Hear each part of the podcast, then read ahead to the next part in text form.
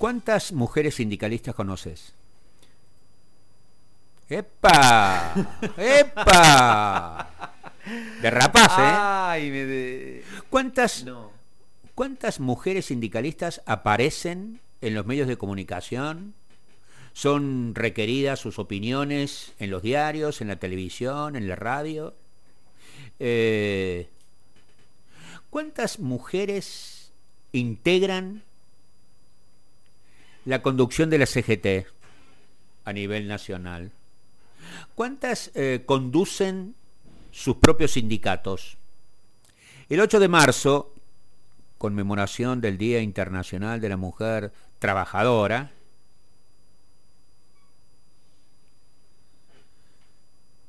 sirvió, entre otras cosas, no solamente para poner nuevamente en agenda la cuestión de la vida y la integridad de las mujeres, la integridad física, eh, no solamente la participación de la mujer en una sociedad patriarcal, machista, repleta de, de desigualdades, sino también sirvió para que uno se ponga a pensar en lo que te estaba planteando, Andy. Vos sabés que yo recuerdo siempre, siempre, que la primer feminista que conocí se llamó María Esther. Era mi vieja. en Calera. Papá, gran hombre. Pero don Navarro era. era de esos. ¿ah? De esos dueños de casa. Eh, gran tipo, pero muy machista. Mm. Mamá había estudiado docencia, pero no ejercía. El que trabajaba era papá. Eh, pasaron los años, llegó la adolescencia y mamá tomó dos decisiones. La primera, dejar de depender de la guita de mi viejo. Y decidió tener su propia guita. ¿Qué hizo? Se inscribió en un colegio, le decíamos en Calera el colegio de, menores madres, porque eh, era un instituto donde las chicas eh, que eh, tenían bebés y que no estaban casadas, las llevaban allí y las cuidaban unas monjitas. Mm. Y mamá se inscribió y la llamaron y nos, nos avisó en un almuerzo de domingo que iba a empezar a trabajar.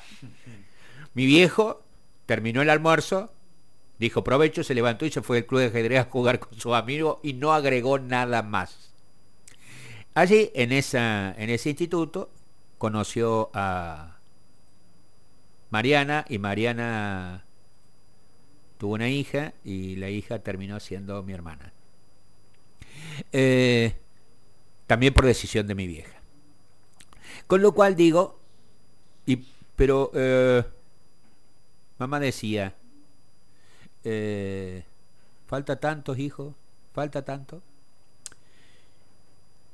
Para saber lo que, lo que falta, entre otras cosas, hemos molestado este sábado, es delegada de el Sindicato de Empleados de la Industria del Vidrio y Afines de la República Argentina, Saibara, y es secretaria de Juventud de la CGT Regional Córdoba. No hablamos de otra que Lucía Toledo Milot. Buen día, Lucía, ¿cómo te va? Hola Jorge, buen día, ¿cómo estás? Bien, muy bien, gracias por atendernos. Eh, Lu- No, por favor, a ustedes por invitarme. No, por favor. Lucía, eh, ¿me empiezas por favor a contestar las preguntas que uno se hace? ¿Cuál es la participación de las jóvenes en los sindicatos? ¿Cuál es la participación de las jóvenes en las empresas? ¿Cuál es la participación de las jóvenes en la política? Bueno, ¿por dónde empezar? Con respecto a la, a la, digamos, a lo que eh, vendría a ser la participación, me voy a ocupar de, digamos, de, de- del lugar que habito, digamos, y, mi cotidianidad, que es el sindicato y el sindicalismo. Es mi primera experiencia militante, este, eh, representar a mis compañeros y luchar por, los, por, por mejoras este, y mejores condiciones de trabajo. Este, la participación ya en la vida institucional de un sindicato es difícil, es difícil a veces entrar y ya no y, no depende eh, mucho de la cuestión de género. Ya de por sí es, es difícil este, entrar eh, a una organización sindical y es más difícil aún cuando cuando sos mujer. Pero mm, a pesar de, de, esas dificultades sí creo que mm, nada, como bien vos hablabas de, de, tu mamá como esa primer feminista, hay muchas mujeres este, que, vienen haciendo camino dentro de diferentes este, organizaciones sindicales que de alguna manera nos, nos, van abriendo el camino a los jóvenes y, en este caso más, puntual a las jóvenes. Este, creo que este, de alguna manera esta cuestión que hay con, eh, con, la institución del sindicato hace que la participación sea un poco más eh, reacia, ¿sí? Como el sindicato sucio, la gente que conduce son todos ladrones, nadie quiere trabajar. Este, hay como además un condimento que hace que eh, sumarse a militar en un sindicato por ahí como un peligroso, sucio, todo eso que se, que se han generado, digamos, a través de los medios y que por supuesto habrá que hacerse cargo este, nada, de las joyitas que hemos tenido y tenemos dentro del movimiento obrero que también de alguna manera eh, hacen que uno se gane, eh, digamos, eh, ciertos adjetivos, ¿cierto? Lucía, ¿qué te dijeron tus amigas cuando les comentaste, voy a ser delegada de mi sindicato y luego de que fuiste delegada, eh, voy a, aceptar el ofrecimiento de ser la secretaria de Juventud de la CGT Regional Córdoba. Bueno, hablando de mujeres y militancia, eh, me sindicalizo porque yo trabajaba nueve horas y necesitaba una reducción horaria porque estaba 12 horas fuera de mi casa y en ese momento tenía una hija muy chiquita y, me acuerdo que tenía puesta, muy puesta la remera de mi empresa, porque era una trabajadora muy eficiente y muy responsable. Y cuando le fui a pedir a mi jefe, bueno, esta cuestión de reducirme las horas, incluso hasta bajarme el sueldo, no hay problema, este, esta persona dijo que bueno, que andar en bicicleta era igual o más importante que cuidar a los hijos y que él no podía poner la situación de alguien que quería andar en bicicleta y no podía por sus horarios de trabajo, no podía hacer esa diferencia. Y yo me acuerdo que miré a ese gerente y dije, listo, perfecto, no nos vamos a entender. Y ahí fue que me sindicalicé y ahí fue que en un principio eh, empezamos a generar una alternativa, un sindicato que, que, había en ese sector. Yo no pertenezco al sector del vidrio desde hace mucho tiempo. Este, cambié de trabajo, fui creciendo y bueno, me involucré igual, pero fue como, bueno, qué bien, porque si, si una persona como vos con tantas ganas de, de, digamos, que no se quede callada frente a un montón de cuestiones, de repente se involucre y hable por nosotros, es como bueno, así que mis amigas como que no se sorprendieron, como que lo vieron algo natural, como dijeron, bueno, si esta es Lucía, este, y, y bueno, es como lo esperable. Pero a mí lo interesante es descubrir, si se quiere de alguna manera, todas esas lucías o todas esas, como yo siempre me gusta reivindicar a la Evita sindicalista.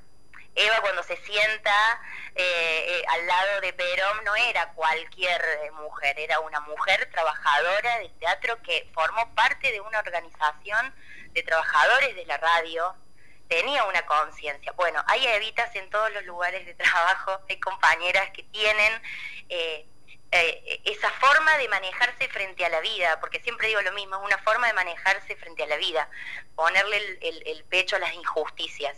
Y cuando uno puede generar organización frente a eso, este, nada, eh, los resultados por supuesto que van a, que van a ser eh, maravillosos. Pero como digo, el gran desafío está en que no llegue una y que con eso, bueno, llega una y llegan todas. No, que una vaya sacando las piedras para que vayan entrando todas y que, y que no nos perdamos, que, que no quedemos como eh, la general, viste, em, la renovación, todos fuimos parte en algún momento de la renovación y en algún momento se quedaron estancados y, deja, y, y, se olvidaron de esa necesidad y de ese empuje. Bueno, me gustaría que las mujeres que hoy estamos ocupando lugares de representación no nos olvidemos de lo que nos costó y que, y, que le facilitemos y que abramos las puertas y que generemos organización para otras, para otras compañeras trabajadoras que tienen las mismas capacidades y que pueden desarrollar las mismas capacidades.